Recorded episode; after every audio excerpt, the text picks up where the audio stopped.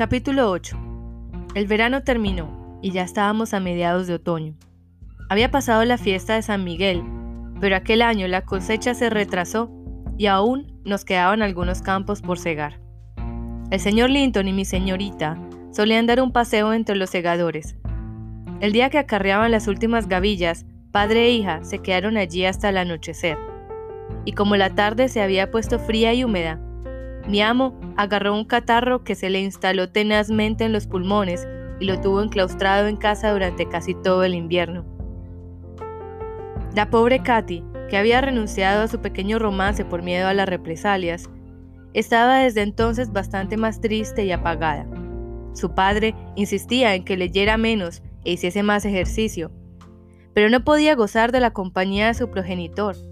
Estimé que era mi deber suplir aquella carencia en la medida de lo posible. Pero no resulté una sustituta muy eficaz, porque mis numerosas tareas diurnas no me dejaban más que dos o tres horas libres para seguir sus pasos. Y además, mi compañía era a todas luces menos deseable que la de su padre. Una tarde fresca y lluviosa de octubre o de principios de noviembre, cuando las hojas marchitas y mojadas crujían en la hierba y los caminos, y el cielo frío y azul estaba medido, cubierto con unas nubes alargadas de color gris oscuro, que subían deprisa por el oeste y presagiaban abundante lluvia. Pedí a mi señorita que renunciase a su paseo, porque estaba segura de que iba a llover. Ella no quiso escucharme, así que me puse a regañadientes un chal sobre los hombros y me armé de un paraguas a fin de acompañarla en su caminata hasta las lindes del parque. Aquel era un paseo que solía dar cuando estaba alicaída, lo que siempre sucedía cuando se agravaba la salud del señor Edgar. Pero nunca lo sabíamos, por el amo, sino que las dos lo adivinábamos, porque su silencio y la melancolía de su semblante se hacían más patentes. Katy caminaba con languidez, no corría ni saltaba como antes, a pesar de que el viento frío podía haberla incitado a emprender una carrera. Y vi varias veces con el rabillo del ojo que levantaba la mano y se enjugaba la mejilla. Yo miraba alrededor en busca de algo que pudiese distraerla. A un lado del camino se elevaba una loma alta y desigual, donde algunos avellanos y robles enanos, cuyas raíces quedaban semidescubiertas, se aguantaban en pie a duras penas. La tierra estaba demasiado suelta para sostener a los robles y los fuertes vientos los habían doblado hasta una posición casi horizontal. En verano, a la señorita Catherine le encantaba trepar por aquellos troncos, sentarse en sus ramas y columpiarse a unos seis metros del suelo. Yo gozaba con su agilidad y un alegre y tierno corazón, pero consideraba oportuno regañarla cada vez que sonreía allí arriba, aunque lo hiciera de tal forma que ella sabía que no era necesario bajarla. Se quedaba en aquella cuna mecida por la brisa desde el almuerzo hasta la hora del té, sin hacer nada más que cantar para sí viejas canciones populares que yo le había enseñado, o viendo cómo los pájaros, que ocupaban la misma rama, alimentaban a sus crías y les enseñaban a volar. O bien, Permanecía acurrucada con los párpados entornados, entre pensativa y soñadora, con una felicidad indescriptible. Mire, señorita, exclamé, señalando un escondrijo que había debajo de las raíces de un árbol torcido. El invierno aún no ha llegado aquí, y allí arriba hay una florecilla, el último capullo del montón de campánulas azules que en el mes de julio cubrían esos escalones de césped con un velo de color malva. ¿No quiere trepar y cogerla para que la vea su papá? Katy se quedó mirando aquella flor solitaria que temblaba en su albergue terrestre y al cabo de mucho rato contestó, No, no pienso tocarla, pero parece muy melancólica, ¿verdad, Ellen? Sí, observé. Está casi tan congelada y abatida como usted. Tiene las mejillas muy pálidas. ¿Por qué no me da la mano echamos una carrera? Está usted en tan baja forma que creo que podré ir a su ritmo. No, repitió. y siguió caminando muy despacio, deteniéndose cada cierto tiempo para mirar pensativa un poco de musgo, una mata de hierba amarillenta o una seta que desplegaba su naranja chillón entre montones de hojas marrones. Y de vez en cuando volvía la cara y se llevaba la mano a la mejilla. Catherine, cielo, ¿por qué llora? Pregunté, acercándome y poniéndole la mano en el hombro. Que su papá esté resfriado no es motivo para llorar. De gracias de que no tenga algo más grave. No pudo seguir conteniendo las lágrimas y se puso a sollozar de tal forma que se ahogaba. Ya verás cómo al final tendrá algo mucho más grave, dijo. ¿Y qué será de mí cuando papá y tú me dejéis y me quede sola? No puedo olvidar tus palabras, Helen. Resuenan constantemente en mis oídos. ¿Cómo cambiará la vida y qué inhóspito será el mundo cuando papá y tú hayáis muerto? Nunca se sabe. Tal vez muera usted antes que nosotros. Repuse. No es bueno anticipar las desgracias. Esperemos que pasen muchos años antes de que muera ninguno de nosotros. El amo es joven y yo solo tengo 45 años y estoy sana y fuerte. Mi madre vivió hasta los 80 y fue una mujer muy enérgica hasta el final. Vamos a suponer que el señor Linton vive hasta los 60. Eso sería más años de los que ha cumplido usted, señorita. ¿Y no le parece una tontería ponerse a llorar por una calamidad que aún tardará más de 20 años en suceder? Pero la tía Isabela era más joven que papá, observó, levantando la vista con la tenue esperanza de que yo siguiera dándole consuelo. Su tía Isabela no nos tenía a usted y a mí para cuidarla, repuse. No era tan feliz como el amo, ni tenía tantas razones para vivir. Lo que debe hacer usted es ocuparse bien de su padre, mostrarse alegre para animarle a él, evitar darle disgustos. Ojo con eso, Katy. No quiero ocultarle que puede acabar con su vida si usted se vuelve loca y temeraria, si alimenta un amor descabellado y fantasioso por el hijo de una persona que desearía verle a él bajo tierra, y le permite descubrir que usted sufre por una separación que él ha estimado oportuno imponer. No sufro por nada más que por la enfermedad de papá, contestó mi acompañante. Papá me importa más que nada en el mundo y nunca, nunca, nunca, mientras esté en mis cabales, haré nada ni diré una sola palabra que pueda afligirle. Le quiero más que a mí misma, Ellen. Lo sé por esto. Rezo todas las noches para que pueda sobrevivirle, porque prefiero ser yo desgraciada a que lo sea él. Eso me demuestra que lo quiero más que a mí misma. Bien dicho, repuse. Pero obras son amores y no buenas razones. Cuando él recobre la salud, procure no olvidar las decisiones que ha tomado usted en momentos de angustia. Mientras hablábamos, nos acercamos a una puerta que daba al camino, y mi señorita, a quien se le iluminó el rostro de nuevo, trepó a la tapia, se sentó y alargó la mano para recoger unos escaramujos que salpicaban de escarlata las ramas más altas de los rosales silvestres, cuya sombra caía sobre la carretera. Los frutos más bajos habían desaparecido, y a menos que uno se colocase en la posición de Catherine en aquel momento, solo los pájaros podían alcanzar los más altos. Al estirarse para cogerlos, se le cayó el sombrero, y como la puerta estaba cerrada con llave, propuso descolgarse por la tapia para recuperarlo. Le pedí que tuviese cuidado de no caerse y desapareció con gran agilidad. Pero no fue tan fácil volver a subir. Las piedras eran lisas y estaban cuidadosamente encementadas, y si los rosales ni las zarzas desparramadas por la tapia podían ayudarla en su ascensión.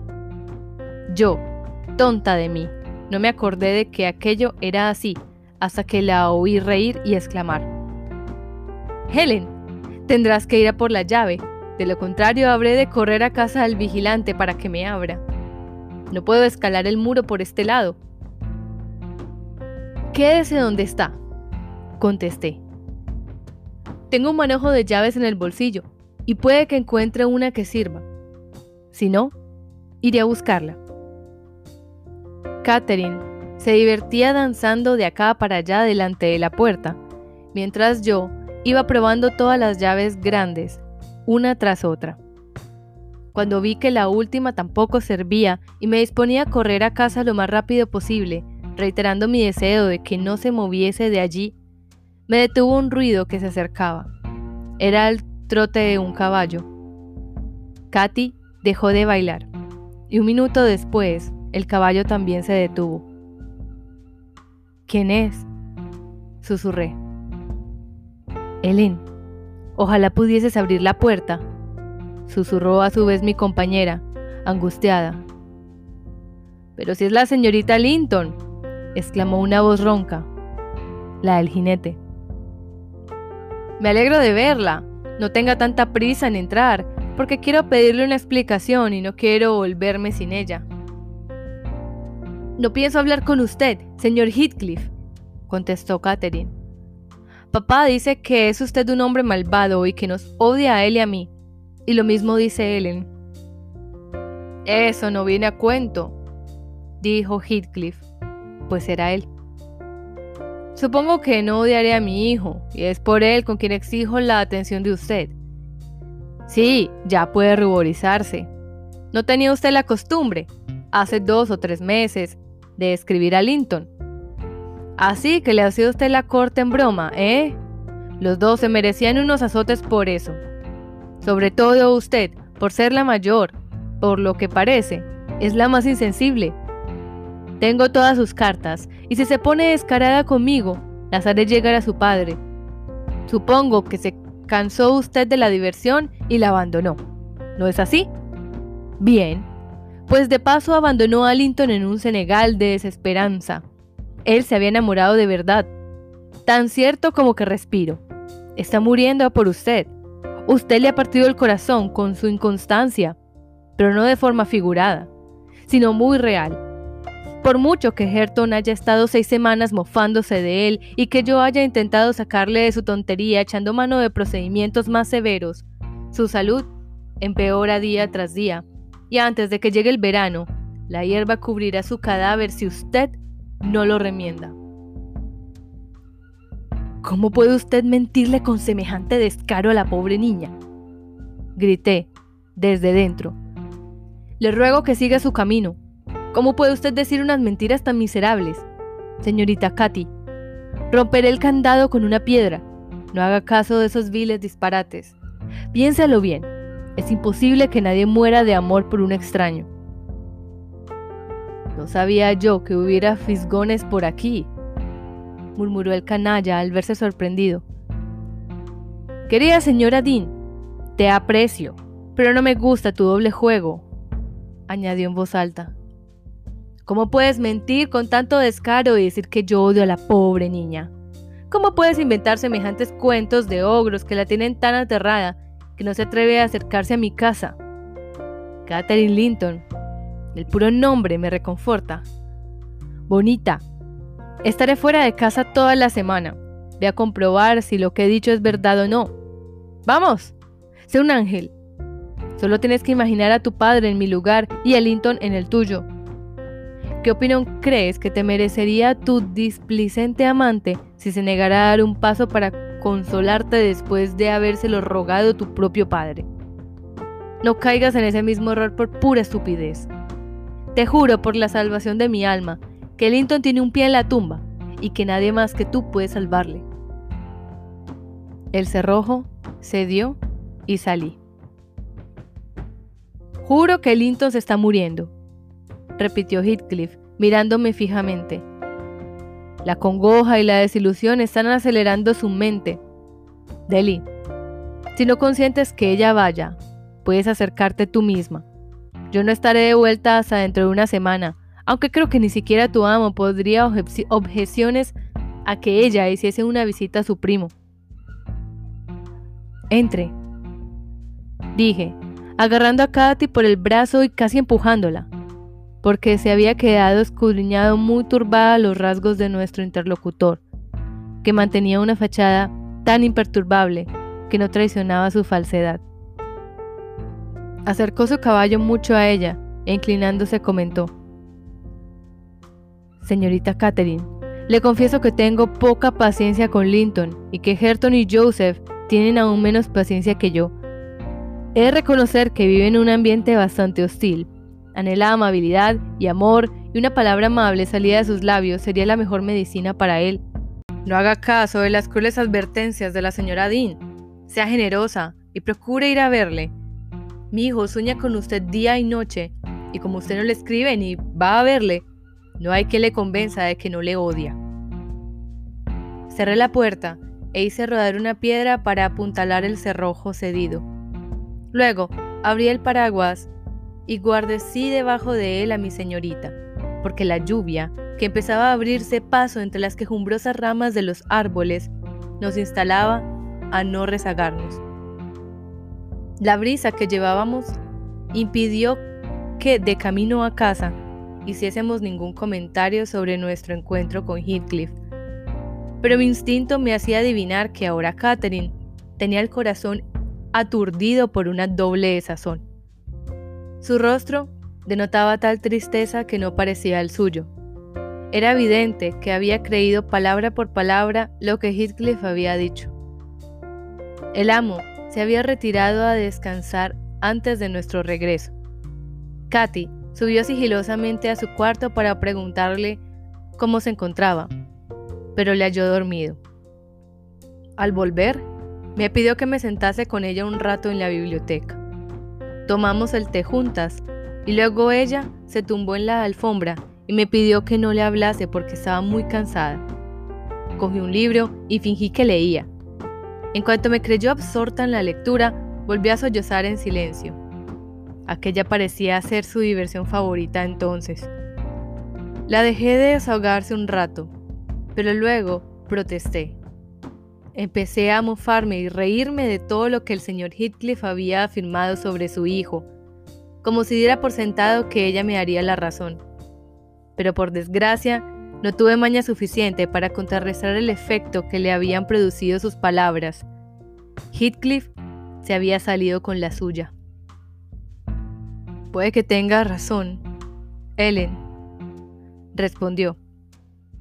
Pero no me quedaré tranquila hasta que lo compruebe por mí misma. Y quiero que Linton sepa que si he dejado de escribirle no ha sido por mi culpa y convencerle de que no cambiaré. ¿De qué podrían servir mi enojo y mis protestas frente a su ingenua credulidad? Aquella noche nos separamos enfadadas, pero al día siguiente me vi caminando al lado de la jaca que mi terca señorita en dirección a cumbres borrascosas. No podía soportar ver tanto dolor en aquella cara pálida y triste y aquellos ojos hinchados. Di mi brazo a torcer con la tenue esperanza de que el propio Linton ratificara con su forma de recibirnos el poco fundamentado que tenía aquella fábula.